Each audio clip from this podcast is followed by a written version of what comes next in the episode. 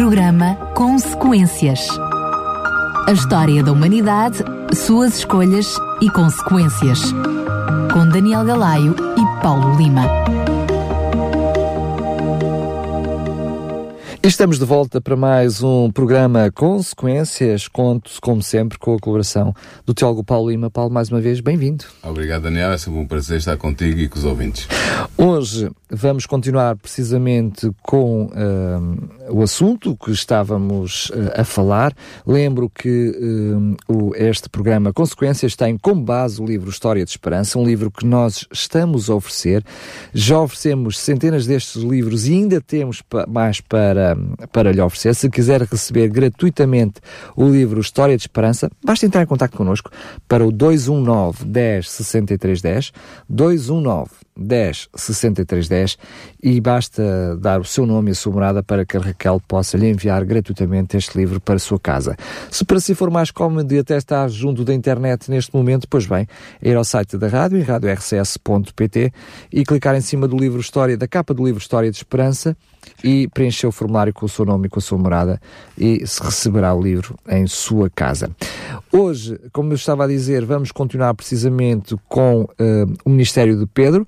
Agora vamos falar sobre a libertação uh, de Pedro. Pedro é libertado da, da prisão e depois uh, vamos mais à frente, como tínhamos falado também, falar no Ministério de Paulo e depois voltamos aqui a Pedro outra vez porque estes, estes dois ministérios eles fundem-se um no outro e estão interligados e por isso fazemos desta maneira. Além disso, seguimos também aquilo que são os capítulos do livro História de Esperança. Por isso, Paulo, uh, falámos sobre a prisão de Pedro, agora vamos falar sobre a sua libertação. Exatamente.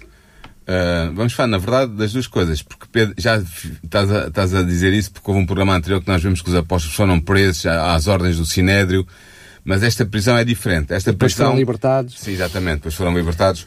Mas esta prisão de Pedro é uma, é uma prisão diferente, porque foi às ordens de um rei, o rei dos judeus da altura, Herodes Agripa I, que era neto de Herodes Magno, ou seja, era neto do Herodes do tempo do nascimento de Jesus. Portanto, o Herodes que aparece no livro de, no Evangelho de Atos, que é referido, é o Herodes Magno, no, tempo, durante, no último ano de vida do qual nasceu Jesus e depois uh, ele tem filhos e um dos filhos tem um filho chamado Herodes Agripa I que vai ser a certa altura uh, um, nomeado pelo imperador romano rei dos judeus. Na verdade, o governo da Judeia estava nas mãos de, de Herodes Agripa I, sob a supervisão de Cláudio, imperador romano, ah, este Herodes Agripa era pretensamente um adepto sincero da fé judaica e queria transmitir uma aparência de muito zelo na defesa das cerimónias e dos preceitos da lei de Moisés. Então, ele achou que, como estava desejoso de conseguir as boas graças dos judeus e esperando assim garantir a sua, a sua presença por muitos anos à frente do, do trono uh, do povo judeu, ele então queria dar algo aos judeus que, que, os, que os animasse e que os fizesse confiar nele, nele Herodes Agripa. Então, para realizar os desejos dos judeus, sobretudo a parte é, hierarquicamente mais elevada, os chefes dos sacerdotes, o, o sumo sacerdote e os seus acólitos, ele decidiu que iria perseguir a igreja nascente de Cristo. Então ele prendeu primeiro Tiago, Tiago o apóstolo, que após um ministério de 13 anos vai ser o primeiro apóstolo mártir.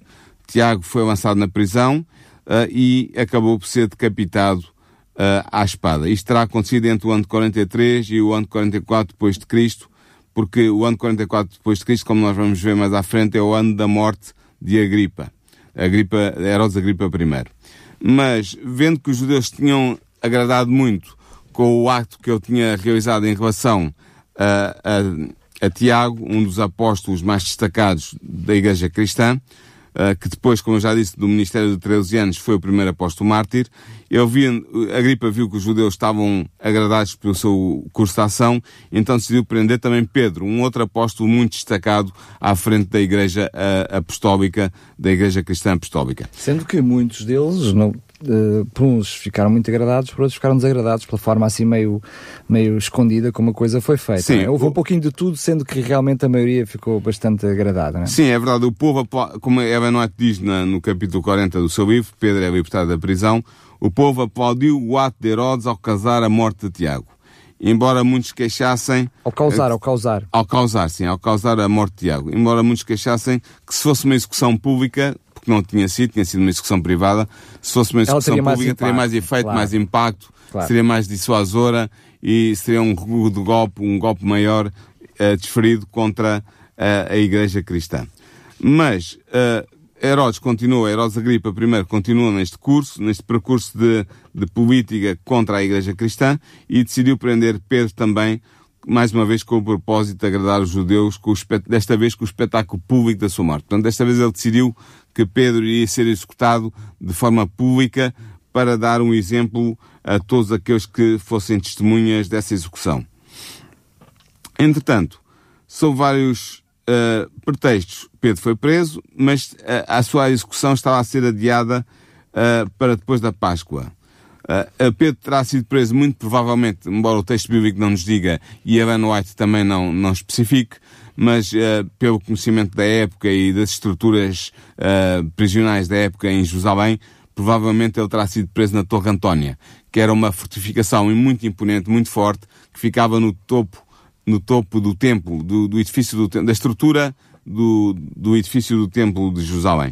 Uh, era ali que estava a guarnição romana e muito provavelmente foi ali que Pedro foi mantido sob, sob prisão. Entretanto, uh, a prisão, a prisão de Pedro era um facto, mas a sua execução foi adiada para depois da Páscoa. Uh, e isto permitiu à Igreja de Cristo tempo para examinar profundamente o coração e orar com fervor a favor da libertação e da salvação de Pedro.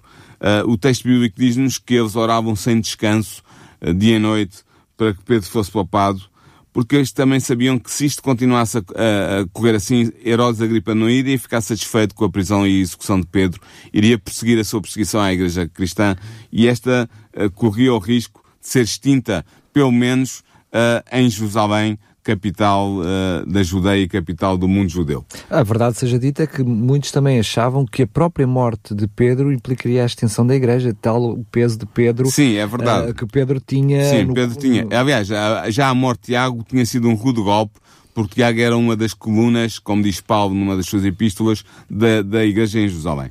Uh, Tiago, o apóstolo, não o Tiago, irmão de Jesus. Correto.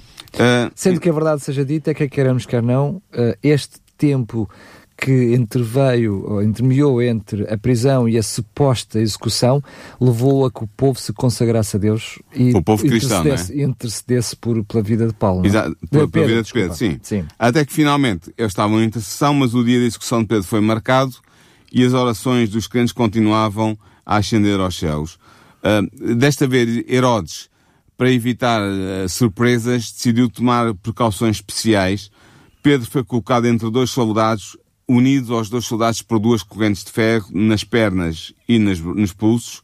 Portanto, ele estava com, acompanhado de um guarda à direita e um guarda à esquerda, que estavam, por sua vez, ligados a ele por correntes de, de ferro. Ou seja, claramente a impedir que qualquer intervenção humana pudesse Exatamente. libertar uh, Pedro da, daquela prisão, não é? Mas não foi apenas isto. Uh, o Pedro não só se podia mover Uh, não, o não, não se podia mover sem, sem, o consentimento dos soldados, mas as portas da prisão também estavam fechadas e guardadas por uma forte guarda, e portanto qualquer libertação possível ou qualquer fuga possível por meios meramente humanos estava completamente excluída. Mas é interessante ver, quando nós vemos o texto, nós descobrimos a serenidade do apóstolo Pedro uh, perante esta situação.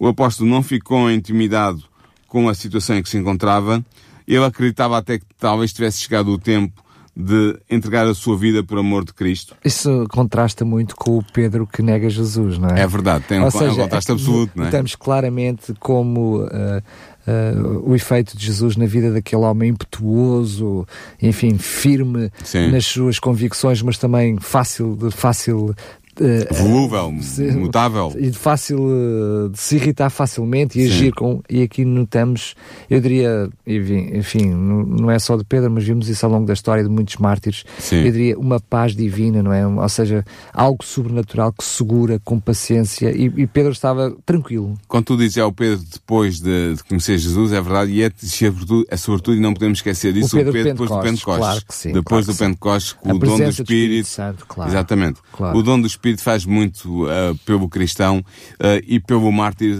faz tudo, faz praticamente tudo. Portanto, um, um mártir, além que tem a coragem de enfrentar a morte por Jesus, uh, tem que estar abiguiado fortemente pelo Espírito e amparado pelo Espírito, claro. e era o que estava a acontecer com Pedro. Isto parece-nos fácil para nós hoje pois, aqui, parece fácil, mas não. A falarmos, Sim, exatamente. Mas há que reconhecer que para um ser humano, naquelas circunstâncias de Pedro, encarar com naturalidade que pudesse ser o, o seu fim, fim uh, é algo que realmente tem que ter intervenção divina, não é? Sem dúvida que sim. Uh, na noite anterior à sua anunciada execução, Pedro, que estava preso, como eu já expliquei, por cadeias a dois guardas, um à direita e outro à esquerda, dormiu entre esses dois guardas, como normalmente. Uh, os soldados da guarda, para garantir a sua atenção máxima, que não havia possibilidade nenhuma de fuga de Pedro, foram feitos responsáveis pela custódia do prisioneiro. Isto era um costume romano, que significava que eles estavam não só acorrentados uh, ao prisioneiro, mas tinham a responsabilidade absoluta de se o prisioneiro escapasse ou desaparecesse para uma, a uma morte, a vida dos guardas estava em, em minha, estava em, em, risco. Mas Herodes também, neste momento, já tinha experimentado na pele a libertação milagrosa. milagrosa Herodes não, mas o Sinédrio, já tinha. Portanto, o Herodes já, já, já, sabia, já e, tinha e Herodes estava a par. Nós estamos exatamente. a falar da sua própria experiência, mas ele já tinha experimentado a libertação sim, sim. Uh, de outros prisioneiros. Uh, também uh, ligados a Deus, ligados a Jesus, não é? e, e temia que pudesse acontecer o mesmo Exatamente. Então imagina esta cena. Nós vemos Pedro dentro de uma cela cavada na sola rocha, na rocha sólida, cujas portas tinham fortes ferrolhos e barras. 16 homens estavam escalados para guardar esta cela, revezando-se em intervalos regulares, em grupos de quatro. Vigiavam cada vez dois amarrados ao prisioneiro e outros dois à, nas, à entrada das portas da, da cela. Uh, eles estavam provavelmente no interior da fortaleza Antónia, uma fortaleza fortemente guardada, inexpugnável uh, e estavam responsabilizados estes soldados de que se o prisioneiro desaparecesse ou fugisse, eles iriam pagar com a própria vida uh, isso. Portanto, imagina que se tu eras um soldado responsável por Pedro, a atenção e o cuidado e a vigilância que não terias nessa circunstância, porque sabias que dependia até a tua vida uh, se alguma coisa acontecesse ao prisioneiro antes do tempo. Uh, e, uh, no entanto, todas estas condições, todos estes arranjos vão tornar ainda mais completa a vitória de Deus na libertação de Pedro daquela prisão. Porquê? Ela não é aqui no capítulo uh, de, de, que nós estamos a analisar, o capítulo 40, não é? 30? 40, 40. 40. No capítulo 40, ela tem uma frase muito interessante que eu vou citar porque acho que vale a pena. Uh, ela diz assim: Herodes estava a levantar a mão contra a omnipotência e deveria ser totalmente humilhado e derrotado na sua tentativa de tirar a vida do servo de Deus. Portanto, isto é o que vai realmente acontecer. Uh, o relato de dados sobre, esta, sobre este episódio da vida de Pedro é até emocionante. Porque diz-nos que na última noite, antes da execução, portanto a execução é, ia acontecer na manhã seguinte, um poderoso anjo enviado por Deus desceu do céu para resgatar Pedro. Uh, e o que é extraordinário na narração é a facilidade com que o anjo entra e sai da prisão onde Pedro estava, da fortaleza prisão onde Pedro estava. Uh, o relato diz-nos que as portas abriam-se, diríamos hoje, nós, automaticamente à passagem do anjo. Portanto, tínhamos portas automáticas. Portas automáticas, abriam-se em auxílio de uns humanos, o, o, o, anjo do Altíssimo entra e elas fecham sem ruído. Portanto, imagina portas de bronze ou de ferro pesadíssimas a abrir e a fechar sem qualquer tipo de ruído. Ele entra na, penetra na, na, na, na prisão, na, na fortaleza, entra na cela que estava escavada na rocha sólida e ali que é que ele encontra? Pedro a dormir tranquilamente e abençoadamente entre dois guardas amarrados a eles por cadeias de ferro com uma inocência perfeita e com uma perfeita confiança em Deus. E aqui está o que estávamos a falar ainda há pouco, só realmente o poder de Deus, a presença do Espírito de Deus no coração, a certeza absoluta de uma fé invencível é que pode fazer com que alguém encare a sua execução naquela manhã seguinte com esta uh, facilidade, com esta, com esta leveza, com esta ligeireza, de, a ponto de conseguir dormir descansadamente, sabendo com, que, a não ser que houvesse um milagre, e que é o milagre que vai acontecer, ele iria ser executado na manhã seguinte. Ora, Pedro só despertou quando sentiu o toque da mão, na sua mão, do anjo, e quando ouviu a voz do anjo dizer, como está em Atos 12, 7, levanta-te depressa. Então ele vê aquela cela iluminada pela luz que irradiava da, daquela figura celestial e automaticamente ele obedece à ordem do anjo, levanta-se, ergue as mãos e quando levanta as mãos descobre que as cadeias lhe caíram dos pulsos e de novo o anjo se lhe dirige e diz cinge-te e ata as tuas alparcas. Atos 12, 8. Cinge-te o que era? Era pôr o cinto que fechava a túnica, atar os sapatos porque eu estava descalço porque estava a dormir, as sandálias, as sandálias atar as sandálias, preparar-se para poder caminhar. E parece que, mais uma vez, Pedro obedece de forma mecânica, uh, mas ele acreditava que estava, estivesse a ter uma visão ou que estava a sonhar. Porque realmente, mas vamos lá ser honestos, Sim, claro. isto, isto parece coisa de, de, de, é extraordinário, de, não é? sonho, não é? Sim, Ou seja, exatamente. Uh, ou de visão. Ou de visão, não é? E, uh, e, sobretudo outras visões que ele já tinha tido, exatamente, que implicava uh, anjos, enfim, lembramos a, a, visão que ele teve do lençol, por exatamente, exemplo, com, com já os falámos anteriormente. Sim. ou seja, eu acho que ele, quando muitos diziam, epá, belisca-me para ver se isto é real, não é? Quando ele, ele estava, ele estava a obedecer, mas ele acreditava que estava a sonhar ou, ou a ter uma visão. E depois o, an, o anjo volta a ordenar, lança às costas a tua capa e segue-me. Atos 12, 8. Ao Portanto, passar à porta, leva com a porta automática outra vez. E depois vão passar outra vez. Os anjos dizem para a porta, a porta abre-se outra vez. Pedro, que é um palgador, vai calado e mudo de espanto. Passam pela guarda imóvel que estava à porta, não dão por eles. Chegam à outra porta que se abre também milagrosamente sozinha. E por dentro, e que se fecha de novo. Sim, e que se fecha de novo. E, e passada essa última porta, eis que eles estão diante de uma segunda porta, também guardada por dentro e por fora, e ela abre-se como a primeira, sem o rangedo do guardiças, sem o barulho de fecho de ferro, sem barulho nenhum. Passam por ela, esta porta fecha-se também sem ruído, e depois ainda há uma terceira porta, e é só passando essa terceira porta que eles chegam à rua, onde finalmente Pedro respira o ar frio da noite. Não se troca uma palavra, não trocam palavras entre eles, não há ruídos de passos. O anjo limita-se a mover-se à frente de Pedro, sempre emitindo aquela luz que os anjos emitem quando se revelam em todo o seu poder. E Pedro, que pensa que ainda está a sonhar ou a ter uma visão, limita-se a seguir o libertador. Percorrem uma rua, percorrem uma segunda rua, e então, quando o anjo cumpre a sua missão, desaparece e Pedro fica no meio da rua sozinho. E é quando ele se encontra na rua, com o ar fresco da noite a bater no rosto, numa rua silenciosa, que ele então compreende que não era um sonho, que também não era uma visão, que ele estava de facto livre, tinha sido um milagre, tinha Deus enviado o seu anjo para o libertar de uma prisão aparentemente inexpugnável, invencível, e que ele estava livre numa parte da cidade que conhecia bem.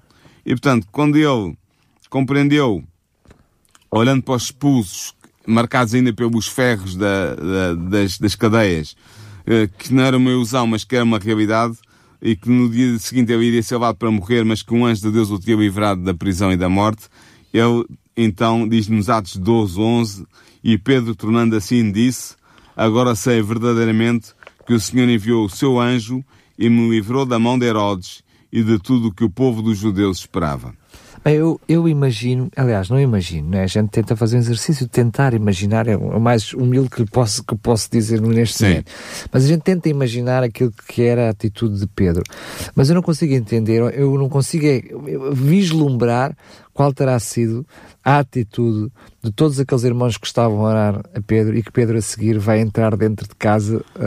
Ele não chega a entrar, ele não chega a entrar. Vai entrar dentro de casa, não é? Vai, vai, vai, vai, vai fazer por entrar, por mas entrar, não chega a entrar. Uh, e vai ter aquela reação daqueles, daquelas pessoas todas. Sim, é verdade. Que estavam a orar para A igreja de Jerusalém estava a orar. Pedro conhecia os lugares onde, onde os irmãos se reuniam, muitas vezes em segredo, porque como a igreja estava sob perseguição, tinha ter tudo de ser feito com muito sigilo, com muita cautela, com muito segredo. Então Pedro vai se dirigir a uma casa onde ele sabia que os irmãos estavam reunidos para por ele, uh, uh, e quando bateu à porta, eles realmente estavam todos naquela casa, uh, reunidos em fervorosa oração em favor de Pedro. Esta, diz-nos o livro de Atos, era a casa de Maria, mãe de João Marcos. João Marcos vai ser, segundo a tradição cristã, uh, o autor do Evangelho de Marcos. Vai ser depois um colaborador, talvez já fosse, e certamente depois vai ser um colaborador importante de Pedro. Uh, a tradição diz-nos que João Marcos, que escreveu o Evangelho de Marcos, a partir das informações que Pedro, no seu ministério itinerante, lhe foi consignando, lhe foi dando e foi transmitindo. E, portanto, era Maria, a mãe de João Marcos, uma viúva, provavelmente, com alguns bens, que era parente de Barnabé. Barnabé que vai ser o amigo de Paulo e o companheiro de Paulo na primeira viagem missionária de Paulo. Portanto, eh, eram pessoas, sabemos que Barnabé também tinha alguns bens, portanto, eram pessoas com alguma distinção social. Eh, e é na casa de Maria, mãe de João Marcos, que estão reunidos um grupo de cristãos, homens e mulheres, a orar, a pedir a intervenção de Deus em favor de Pedro.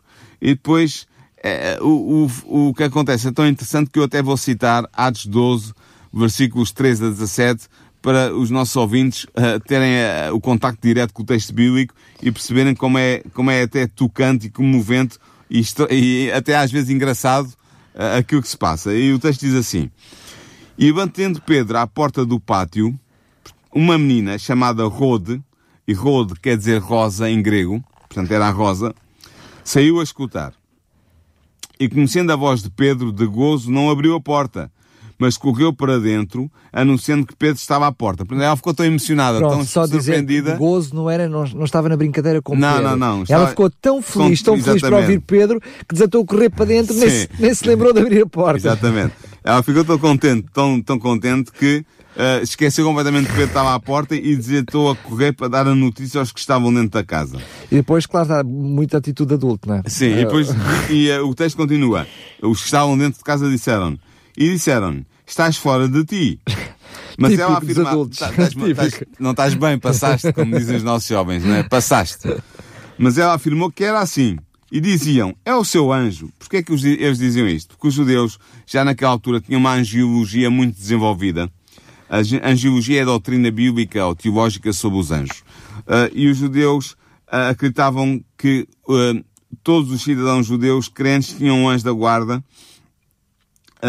e que acreditavam que esse anjo às vezes podia, quando se manifestava, podia se manifestar com a aparência, sob a forma humana, semelhante ao do seu protegido.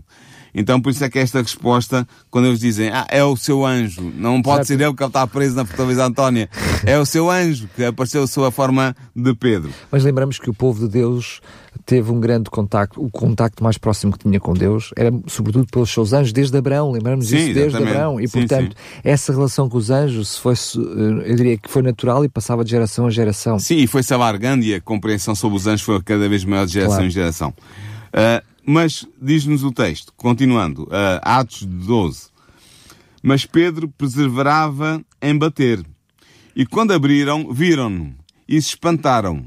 E acenando-lhes eu com a mão para que se calassem, continuou-lhes como o Senhor, contou-lhes, perdão, como o Senhor o tirara da prisão e disse: Anunciai isto a Tiago e aos irmãos. E saindo, partiu para outro lugar. Portanto, eles ficaram tão espantados que deve ter sido uma algazarra. Toda a gente a falar ao mesmo tempo, a querer saber o que é que tinha acontecido, como é que era possível que ele tivesse ali, o que é que tinha acontecido, de facto. Uh, e então Pedro teve que os mandar calar uh, e explicar brevemente como é que o, o milagre tinha acontecido por intervenção do anjo. E depois é muito significativa as indicações que ele dá no fim, quando ele diz anunciar isto a Tiago e aos irmãos. Tiago e os irmãos quem eram? Tiago não era o Tiago apóstolo que foi martirizado antes de Pedro. Uh, era o irmão de Jesus, era irmão de que era Jesus. considerado o principal ancião da igreja de Jerusalém. Portanto, era o principal líder da igreja de Jerusalém, de Jerusalém e fazia parte... Uh, com, E que ainda continuou durante algum durante algum tempo, tempo continuou, continuou. como isso, exatamente. E aliás, era muito admirado pelos judeus pela sua justiça. Era mesmo conhecido em Jerusalém pelos cristãos e pelos não cristãos como Tiago o Justo.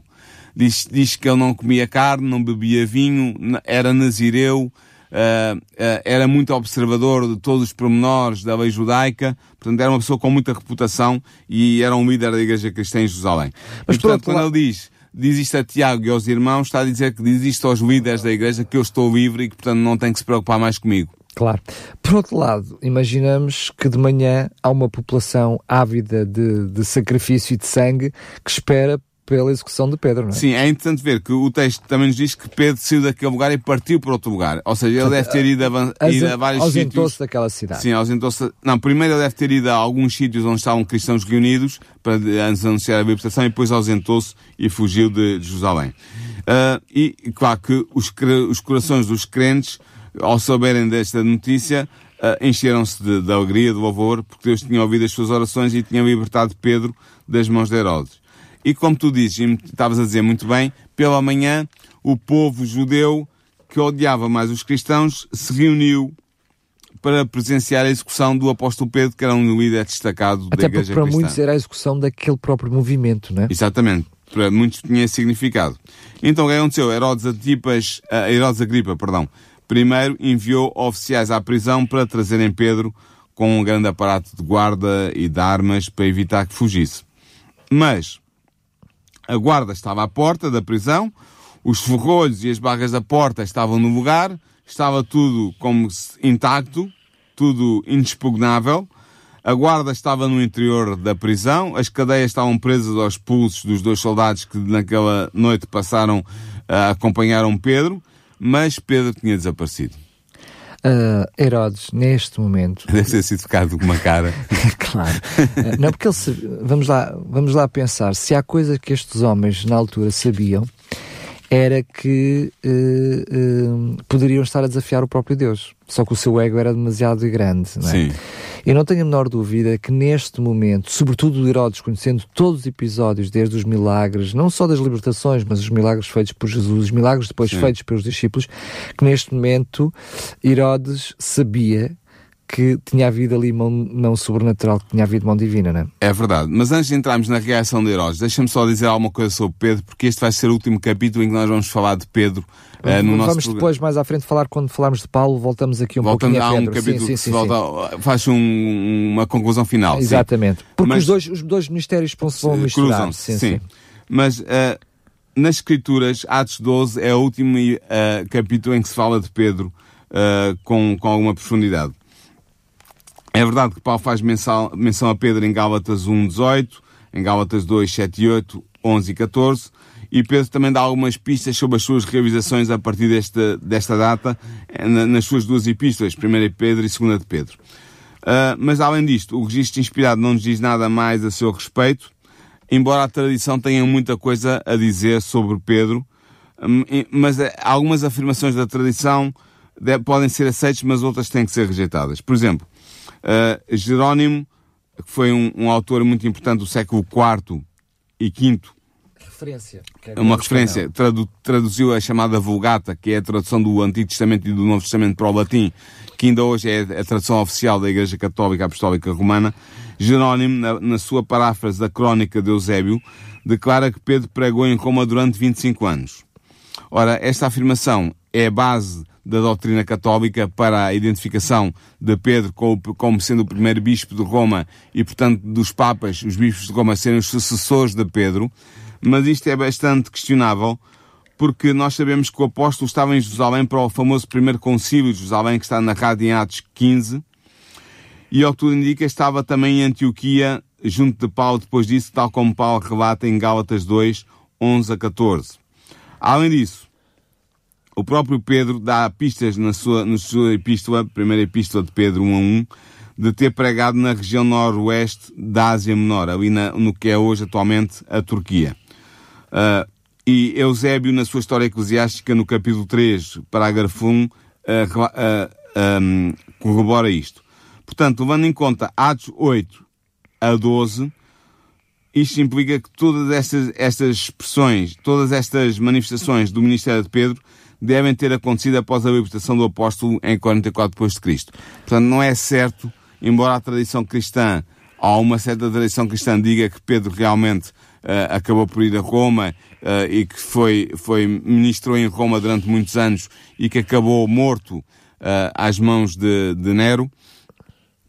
A verdade é que por crucificação, até dizem que a crucificação ele pediu para ser crucificado de pernas para de cabeça para baixo porque não se achou digno de ser crucificado da mesma maneira que o seu mestre e senhor Jesus tinha sido crucificado, mas isto é uma tradição que não é absolutamente certa. É uma tradição, tem o valor, da, tem o valor que tem, ah, mas não é uma certeza absoluta e a Bíblia não nos fala mais. Não, não podemos afirmar. Não podemos afirmar com, com toda a certeza. Mas voltemos a Herodes, Herodes uh, Agripa I e à recompensa de Herodes, como diz Ellen White uh, no fim deste, deste capítulo.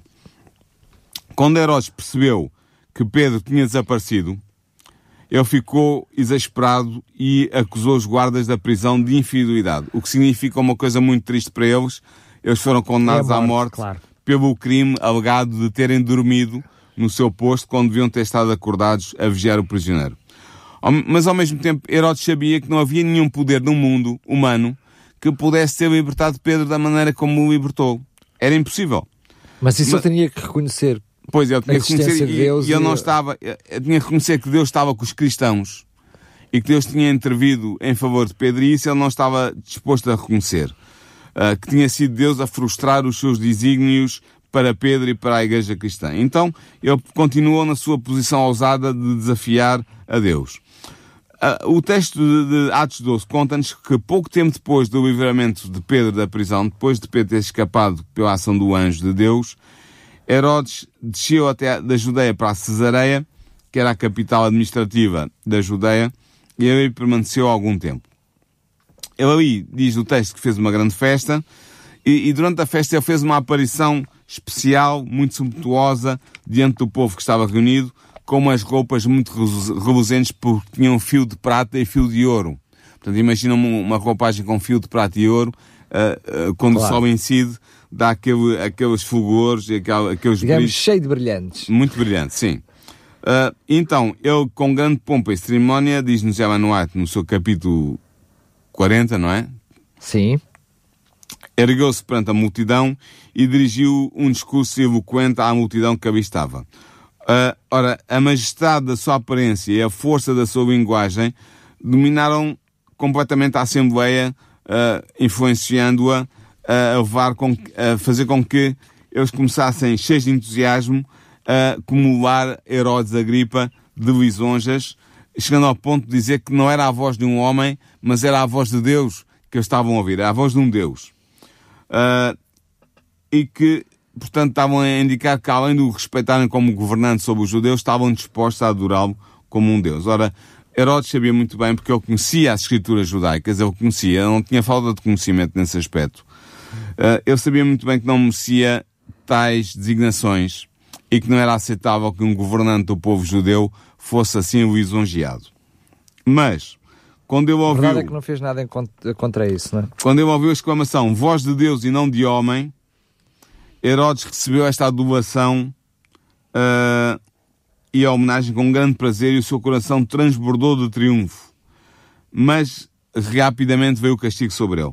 É interessante ver que esta história não é contada apenas em Atos capítulo 12, mas José Flávio José, o historiador judeu do primeiro século, muito famoso entre os teólogos, uh, ele conta também esta história, como é que a gripa foi uh, morreu e é exatamente esta história que é contada em Antiguidade, no livro de Fábio José chamado Antiguidade dos Judeus, em dois capítulos. No capítulo 18, parágrafos 6 a 8 e no capítulo 19, parágrafo 8, uh, uh, exatamente, parágrafo 8.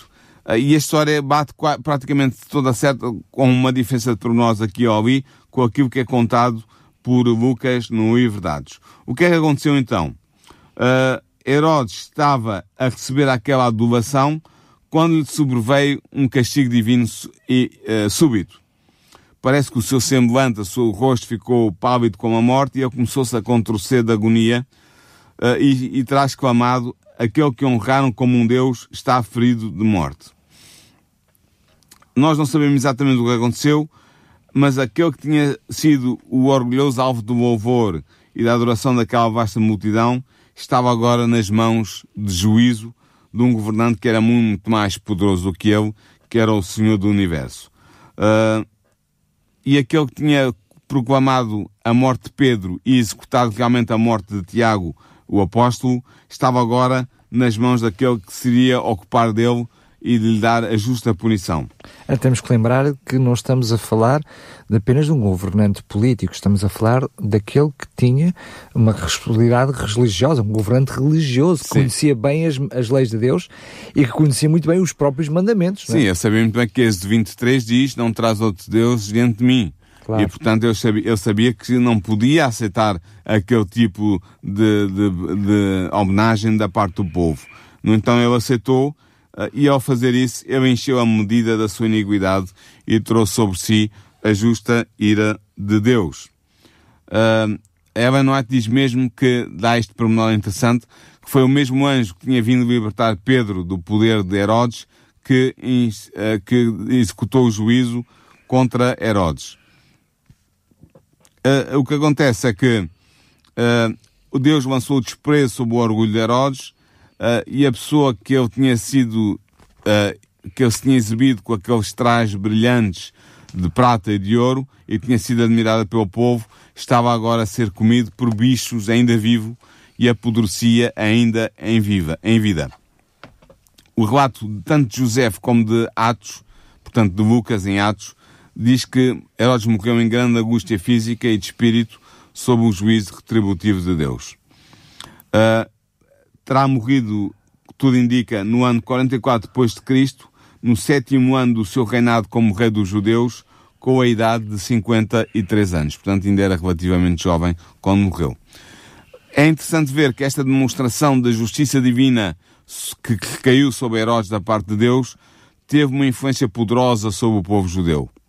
Enquanto o apóstolo de Cristo, Pedro, tinha sido milagrosamente libertado da prisão e da morte, o seu perseguidor, Herodes Agripa I, tinha sucumbido sob a maldição de Deus. E aqui terminam, como eu já disse, as informações do livro de Atos sobre as atividades de Pedro, exceto pela menção, como eu já disse, de Pedro em Gálatas 1 e 2 e das observações do próprio Pedro eh, nas suas duas epístolas que chegaram até nós. Sendo, sendo que no passado tínhamos referido que hum, muitos destes episódios que iriam ocorrer ainda com os discípulos teriam eh, o condão de Deus eh, mudar aquilo que eram eh, aspectos terríveis na vida dos apóstolos, que era a sua perseguição e a sua morte, para eh, trazer mais crentes eh, até Deus Sim. e salvar mais vidas e mais almas.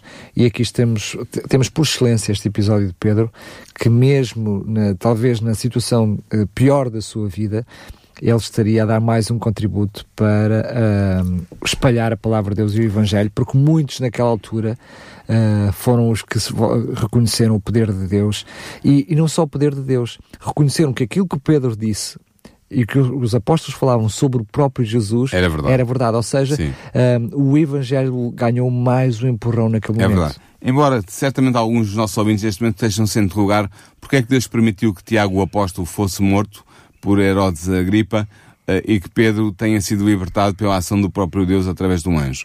Foi é uma mesmo, pergunta difícil. É o mesmo que João Batista? Exatamente. É uma pergunta difícil. Tem a ver com os desígnios de Deus que são para nós insondáveis. Eh, Costuma-se dizer que ah, isso é uma, um- é uma frase feita, dizer que os desígnios de Deus são insondáveis. Mas são de facto.